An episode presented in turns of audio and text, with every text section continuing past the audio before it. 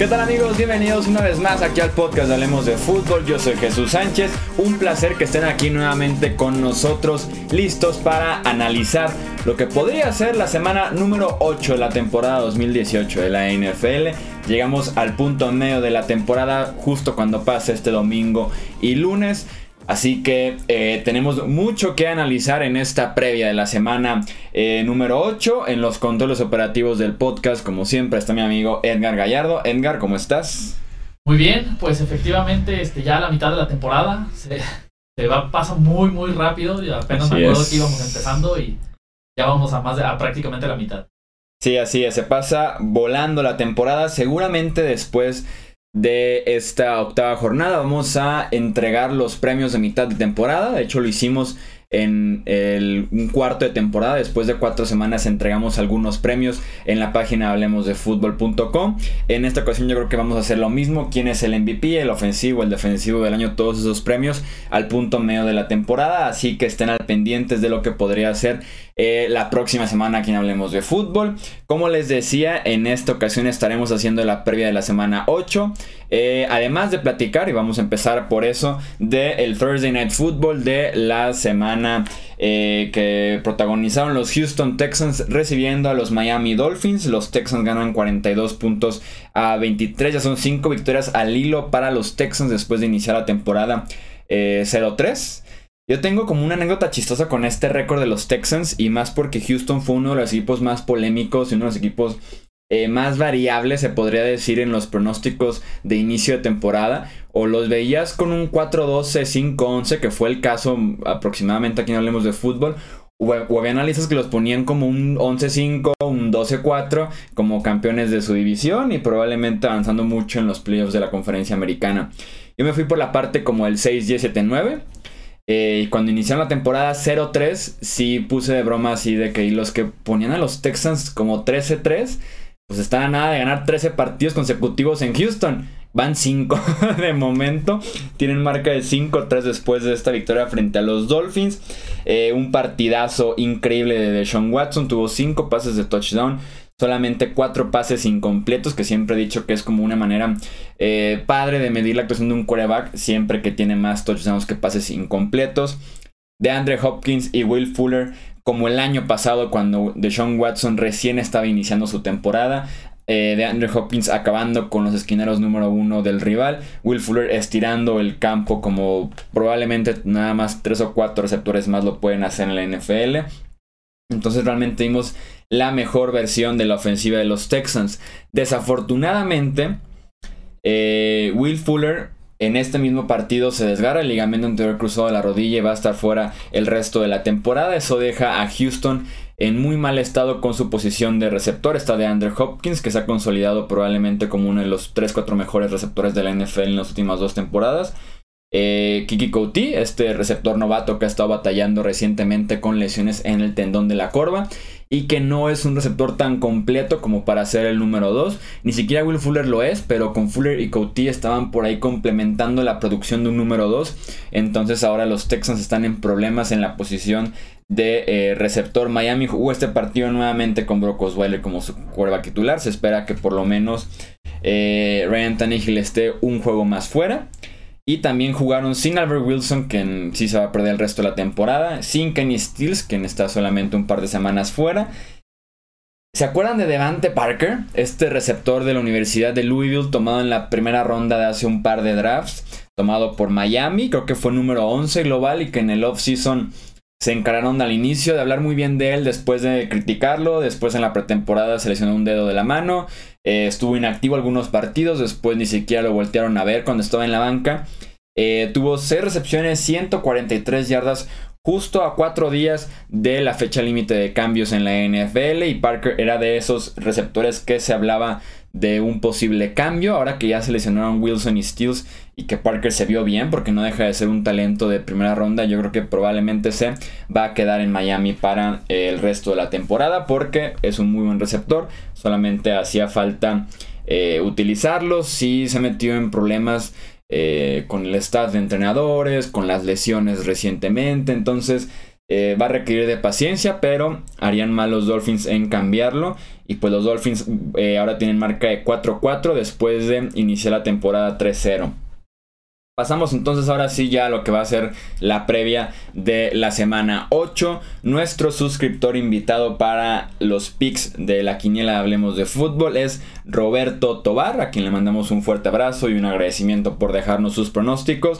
Nos dijo que con esta semana se iba a meter de lleno a la pelea por el liderato en el NFL Weekly Pick'em. Ya saben la quiniela que tenemos en nfl.com con todos los suscriptores. Así que buena suerte Roberto. Veremos si te puedes meter por ese, eh, en la pelea por ese liderato en el Pick'em. Eh, iniciamos hablando del partido en Londres. Jacksonville recibe, entre comillas, a Filadelfia en Wembley Stadium, el tercer y último partido que se jugará en Londres esta temporada. Eh, recordarles que este partido es justo como el de la semana pasada entre Tennessee y Los Ángeles. Inicia eh, tres horas y media antes del primer horario de la NFL. Originalmente 8 y media de la mañana hora centro. Pero como aviso parroquial, aquí en México de sábado para domingo retrasamos una hora el reloj por el horario de invierno. Entonces es a las 7 y media de la mañana este partido aquí centro de México. Ya me dirán en los comentarios los otros países, pero eh, por lo menos inicia tres horas y media antes que el resto de los encuentros y eso aplica para, eh, pues sí, para cualquiera, eh, para cualquier parte del mundo, básicamente. Muy buen desayuno. Pues no sé, eso es ya casi casi todavía cena, terminando la borrachera. sí, no. Eso estoy terminando la borrachera, pero vamos a estar temprano tuiteando, lo prometo, sobre este partido. Ahora sí, terminados los avisos parroquiales, recuerden también esto va a aplicar para sus equipos de fantasy fútbol. El sábado en la noche hagan sus cambios. Filadelfia visita a los Jaguars en Londres, los Jaguars que viajaron sin AJ Buye, sin Leonard Fournette, sin DJ Hayden. Estos por lesión. Curiosamente también viajaron sin Dante Moncrief, pero eso fue porque tenía por ahí perdido su pasaporte, así que él se fue en un vuelo comercial unas horas después del vuelo del equipo. Eh, la línea ofensiva de Filadelfia ha dado muchos problemas eh, en las últimas semanas, este año con Carson Wentz regresando de lesión, parece que se pusieron de acuerdo y bajaron su nivel bastante a comparación de lo que fue el año pasado, que probablemente era la mejor línea ofensiva de toda la NFL. Va frente a la defensiva de los Jaguars, una línea defensiva que no ha sido tan productiva como lo fue la temporada pasada, pero que sigue siendo sumamente talentosa, con Yannick Ngakwe, con Dante Fowler, con Calais Campbell, con Malik Jackson. Así que eh, espero que Carson Wentz haya llevado eh, pomadas, vendas, cualquier tipo de remedio que necesite a Londres porque podría ser necesario eh, para este partido. En el lado de los Jaguars a la ofensiva, Blake Bortles se queda como el quarterback titular por lo menos una semana más, pero ya dijeron con correa corta, o sea, las primeras dos intercepciones en un partido eh, o dos series ofensivas de intercepción balón suelto, va para afuera y vuelve al terreno de juego Cody Kessler, este coreback suplente que tienen eh, los Jaguars.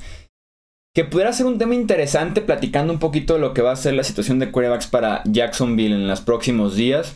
Eh, todos sabemos que con Blake Bortles están sumamente atados, tienen una mano atada en la espalda y tienen que ganar los partidos así, cargando a su coreback en lugar de que fuera al revés como pasa en la mayoría de las franquicias de la NFL. Eh, tendrían después de este partido dos días para hacer algún cambio en la posición de coreback. Yo no esperaría que así fuera si, durante seis meses que fue el offseason de la NFL los Jaguars confiaron en Blake Bortles al no buscar un coreback novato temprano en el draft, al no buscar por ejemplo un Tyrod Taylor en la agencia libre, a un Eli Manning en un posible cambio. Eh, opciones que tenían sin, duda a Teddy Bridgewater por ejemplo en cambio después de la pretemporada. Si ya confiaron en él seis meses creo yo que esta es la temporada en la que los Jaguars se mueren con Blake Bortles. Eh, creo que sí podríamos ver a Cody Kessler en algún momento de la temporada. Pero por lo menos creo que la pelea se mantiene entre estos dos y no con un tercer coreback en la franquicia. Yo me voy en los pronósticos con Filadelfia, al igual que Roberto también se va con las Águilas para este encuentro. Denver visita a Kansas City. Eh, creo que no hay ni un solo equipo actualmente en la NFL que se meta a Arrowhead Stadium y que le saque el triunfo a los Chiefs. Mucho menos esperaría que ese equipo, si, si, digo que ningún equipo Imagínense los Broncos de Denver, creo que estaría, estaría totalmente descartado una sorpresa. En este caso yo me voy con los Chiefs, al igual que eh, Roberto, nuestro suscriptor, se va también con los Chiefs. Hay que seguir muy de cerca este partido porque Denver está en el centro de los rumores a dos días de la fecha límite de cambios. Se han escuchado eh, posibles rumores, posibles interesados por sus receptores de Marius Thomas y Emmanuel Sanders por sus esquineros Chris Harris y Bradley Robbie, por su pass rusher Shane Ray. Entonces hay que ver si no selecciona ninguno de estos jugadores, eh, qué tanto los están utilizando en el que podría ser su último partido en Denver o si ya los están cuidando más bien para que mantengan eh, su valor que podrían ser cambiados en las próximas horas. Entonces esa es una historia a seguir con Denver que también hablando un poquito de la situación de quarterbacks con los Broncos, se resolvió ahora sí que a la mala, pero se resolvió el problema que tienen los quarterbacks, en, los Broncos, perdón, en la posición de quarterback. Case Keenum se queda como titular prácticamente el resto de la temporada porque el quarterback que le podría hacer algo de ruido que la gerencia podría ver en ya al final de la temporada con todo ya perdido era Chad Kelly, este sobrino de Joe Kelly que ha sido problemático eh, anteriormente en su carrera. Tuvo un arresto bastante extraño, se podría decir, entre semana ya en la madrugada. Y los Broncos optaron por cortarlo. Entonces eh, se acabó la problemática que tienen los Broncos en la posición de coreback. Y Case Keenum va el resto de la temporada, podría asegurarlo de esa manera. Y Chad Kelly, un coreback que logró la triple corona, logró la triple corona en la NFL, así como en el béisbol la triple corona es liderar la liga en porcentaje, home runs y impulsadas o en los caballos, ¿no? El Kentucky Derby, Belmont Stakes y otras carreras. En la triple corona de la NFL, a Chad Kelly lo corrieron de la preparatoria, lo corrieron de la universidad y lo corrieron de la NFL ahora. todo por problemas. Todo por problemas extra cancha eh, de la preparatoria fue porque se, agarraba a golpes en bares, en el campo y demás. En la universidad inició con Clemson. Lo corrieron de ahí por indisciplina. Se va a una universidad de Junior College, como le dirían. Si ustedes han visto esta serie de Last Chance University en Netflix, la universidad de las primeras dos temporadas es la universidad en la que cae eh, Chad Kelly. De ahí rebota a Ole Miss y tiene una carrera decente de regreso en primera división en, en la NCAA. Y ahora con los Broncos, después de este arresto, es cortado del equipo. Así que enhorabuena a Chad Kelly y su triple corona eh, de la indisciplina. Si no es brutal lo que, lo que pasa con ese muchacho fuera del terreno de juego, porque adentro me queda claro que es muy talentoso y que además tiene ese fuertísimo pedigrí eh, de, eh, de tener como tío a, a Kelly, este histórico coreback de los Buffalo Bills. Cleveland visita a los Steelers, los Browns no han ganado en Pittsburgh desde hace 15 años. La última vez que ganaron en Pittsburgh fue 2003 con Tim Couch todavía como su coreback. El problema de los Browns es que han venido de más a menos, iniciando la temporada muy fuerte, justamente con un empate frente a los Steelers, con la victoria ante los Jets, con una eh, derrota cerrada contra los Saints, y han venido realmente a menos eh, recientemente. Dejaron de ser un equipo bueno, dejaron de ser un equipo competitivo, con todo y que la segunda, la mitad de la semana pasada eh, le dieron pelea a los Tampa Bay Buccaneers. No es un equipo como el del inicio de temporada. Yo esperaría que ganen los Pittsburgh Steelers. Eh, Roberto se va con la sorpresa. Él elige a los Browns. Creo que el factor clave es que la línea ofensiva de los Browns está en un muy mal estado, sobre todo con sus tackles ofensivos, tanto de izquierda como derecha, mientras que Pittsburgh ha venido a más presionando al coreback, así que eh, yo esperaría que por eso ganen los Steelers. Eh, Washington visita a los gigantes de Nueva York. Los Redskins nuevamente sin Jamison Crowder, probablemente también sin Chris Thompson en el juego eh, por tierra. Dos equipos que no pueden lanzar bien hacia afuera los números en lo que va de la temporada. Es así de simple como se parecen estas dos ofensivas. Washington porque no tiene esas armas que te cambien el partido por afuera los números, o sea, no tienen receptores eh, realmente destacados como un receptor número uno, un receptor número dos, eso los prohíbe. Por parte de los Giants, porque el brazo de Eli Manning y el tiempo que tiene Eli Manning eh, tampoco les permite mucho lanzar hacia afuera los números, entonces se parecen un poquito en esto ambos equipos.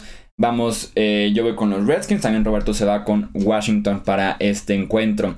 Seattle visita a Detroit, un partido que me parece interesante, que nos podría ayudar a descifrar quiénes son estas dos franquicias. Eh, los Seahawks que han perdido con equipos buenos le han ganado a los malos. y los Lions al revés, ¿no? Han, ganado con los buenos, han perdido con los malos. Entonces nos va a ayudar un poquito a situar lo que podrían ser estos dos equipos que siguen en la pelea por ser uno de los comodines en la conferencia eh, nacional. Los Lions, importantísimo, adquirieron en la semana a Damon Snacks Harrison, uno de los mejores tackles defensivos en la NFL recientemente para detener el juego por tierra. ¿Por qué es importantísimo? Porque Detroit permitía 6 yardas por acarreo a los rivales, era el peor equipo en la NFL en esta categoría. Así que les cae bastante bien tener a Harrison ahora en el centro de esa defensiva. Yo me quedo con los Lions que están jugando muy bien, además de que están jugando en casa. Mientras que Roberto se va con los Seahawks. Eh, Tampa Bay visita a Cincinnati, un partido de dos defensivas horribles que permiten muchísimas yardas, que permiten que les estiren el campo constantemente. Sus esquineros parece que no solo no pueden cubrir, sino también se suelen perder cuando el balón está en el aire. Esto sin contar a Brent Grimes con los Bucks, que él decía estado jugando bien. Y William Jackson tercero, que también lo ha hecho bastante bien eh, con Cincinnati recientemente. Eh, un enfrentamiento también entre dos quarterbacks que por ahí se encuentran como en el límite de decir si tengo un quarterback franquicia. Y debería estar buscando un quarterback franquicia como en la interrogante. Eh, la, la, eterna promesa de James Winston con Tampa Bay. Mientras que Cincinnati no está encarcelado en el purgatorio de quarterbacks como lo están los Jaguars, por ejemplo, con Blake Bortles, pero están, podríamos decir que en la puerta, porque tienen a Andy Dalton, quien simplemente no da ese siguiente paso.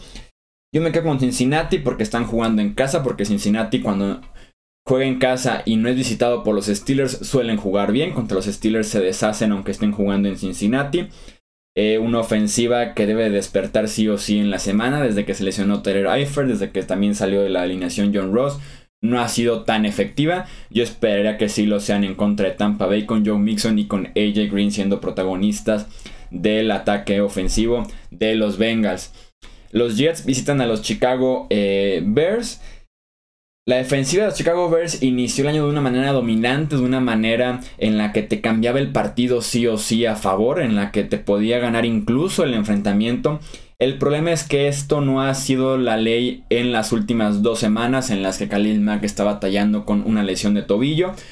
Por eso se comieron 31 puntos por parte de los Miami Dolphins hace dos semanas. También se comieron 38 por parte de los Patriots hace una semana. Son dos derrotas en fila de los Chicago Bears que coinciden perfectamente con el estado de salud de Khalil Mack.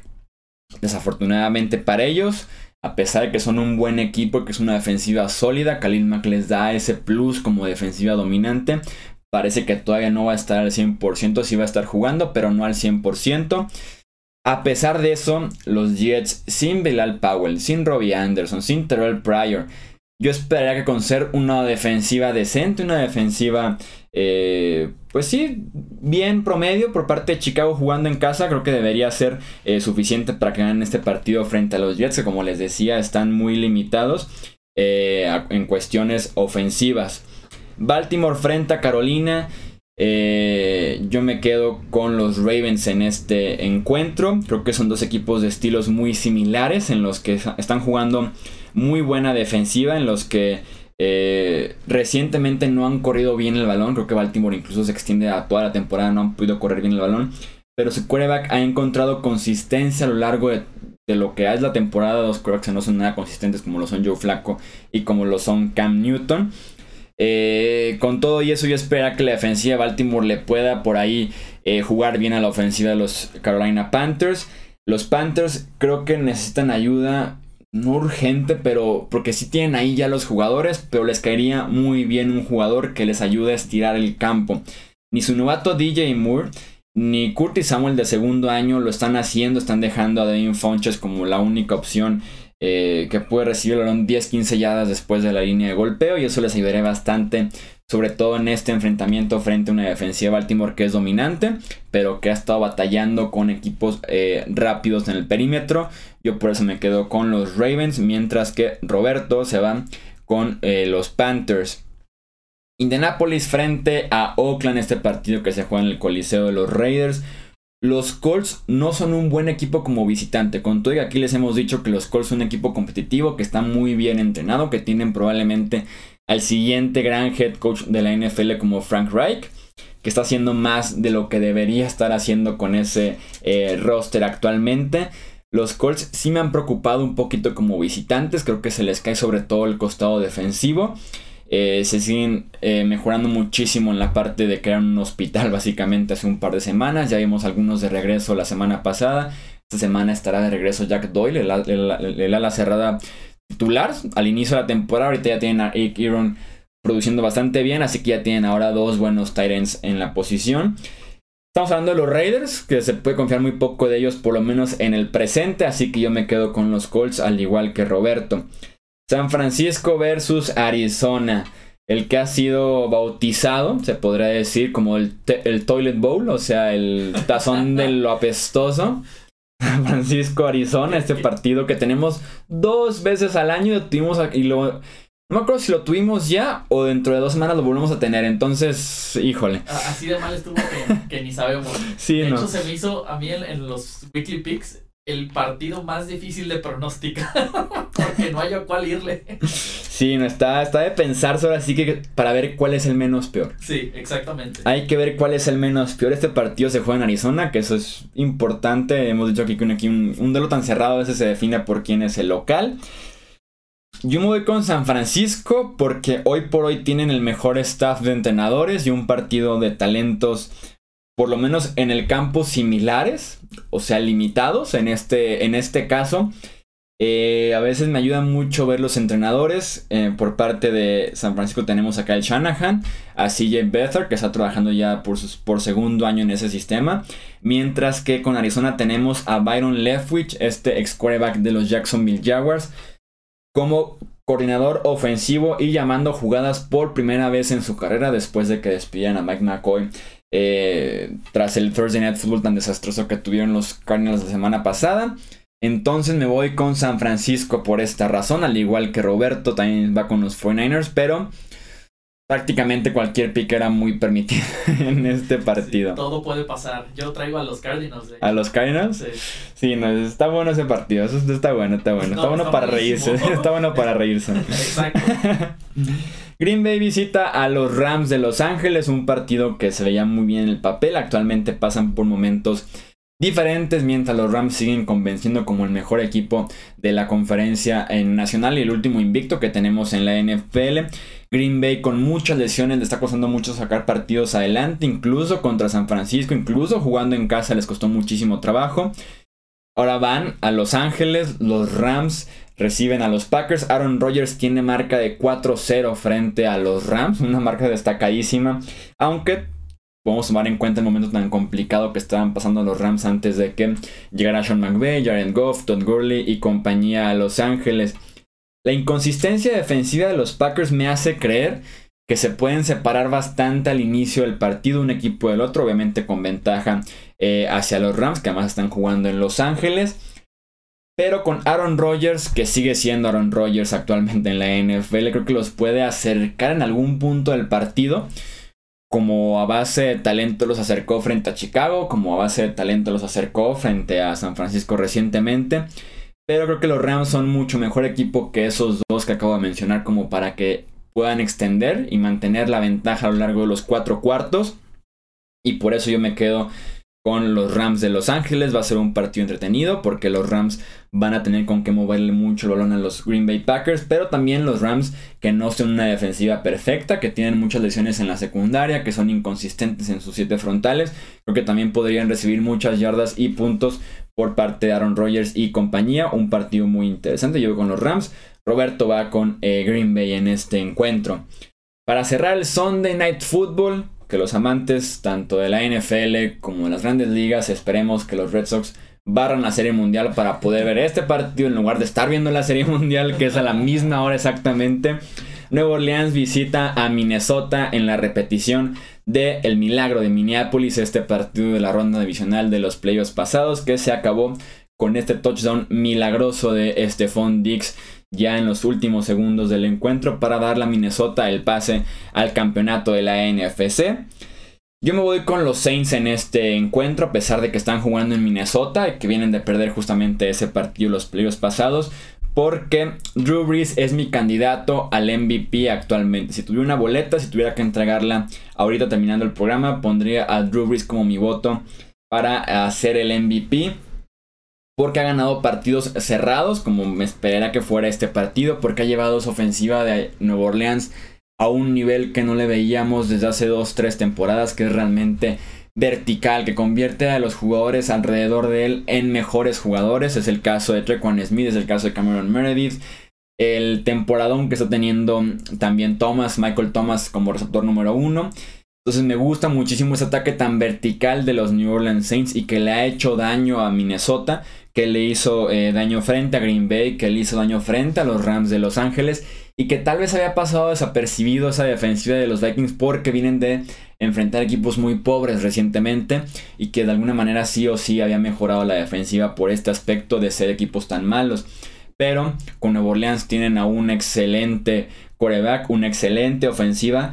Eh, también incluso si tomas en cuenta el juego por tierra con Mark Ingram, con Alvin Kamara, si bien no se han encontrado como tal esta temporada, pueden trabajar mejor juntos que lo que tiene actualmente por tierra los Vikings, que son un Dalvin Cook que regresa hasta la semana número 11 de la temporada, un Latavius Murray que no deja de ser inconsistente, o un, un, running back limitado. Entonces yo me quedo con los Saints en el que va a ser sin duda alguna un partidazo. Roberto se va con los Vikings, se va con el local en este encuentro. Y para cerrar el Monday Night Football, New England visita a Buffalo. Yo creo que todos vamos con los Patriots. Eh, son favoritos por dos touchdowns en las apuestas, lo cual incluso se me hace que podría ser poco. Simpson y Michelle con un Rob, un Rob Gronkowski limitado. Aún así deben de ganar los Patriots cómodamente, tomar la ventaja desde el inicio del partido. Si bien la defensiva de Buffalo es una buena unidad, la semana pasada no respondió de esta manera, pero sí lo pueden volver a hacer en casa. Eh, eso es en la parte de la secundaria, pero creo que podrían, eh, aún así es muy difícil aguantar, podrían flaquear frente a la ofensiva de los Pats porque es muy difícil aguantar un partido en el que tu ofensiva no te aporta prácticamente nada porque LeSean McCoy está fuera por conmoción cerebral, porque Derek Anderson va a ser nuevamente el quarterback titular de los Bills para este partido. Y, y esperaría que, como lo vimos en la semana número uno, el pass rush de New England podría tener una buena noche como lo hicieron contra los Texans y ahora contra eh, los Bills porque son las peores líneas ofensivas actualmente en NFL. Vamos con los Pats en este partido. Descansan Falcons, Cowboys, Chargers y Titans esta jornada de la NFL. Eso es todo entonces por esta previa de la semana número 8 de la NFL. Recuerden que tenemos en estos mismos días un capítulo de Fantasy Football para darles recomendaciones también de cara a la octava semana de la temporada. Edgar, gracias por estar nuevamente en los controles operativos. Muchas gracias, Jesús. Yo soy Jesús Sánchez, esto es Hablemos de Fútbol. Recuerden que nos pueden encontrar como Hablemos de Fútbol en Twitter, Facebook, Instagram, en YouTube también y en diferentes plataformas del podcast para que se suscriban, nos dejen su like, su comentario. Todo es muy valioso para nosotros. Ya saben, esto es Hablemos de Fútbol y nos escuchamos en el próximo episodio. Hasta luego.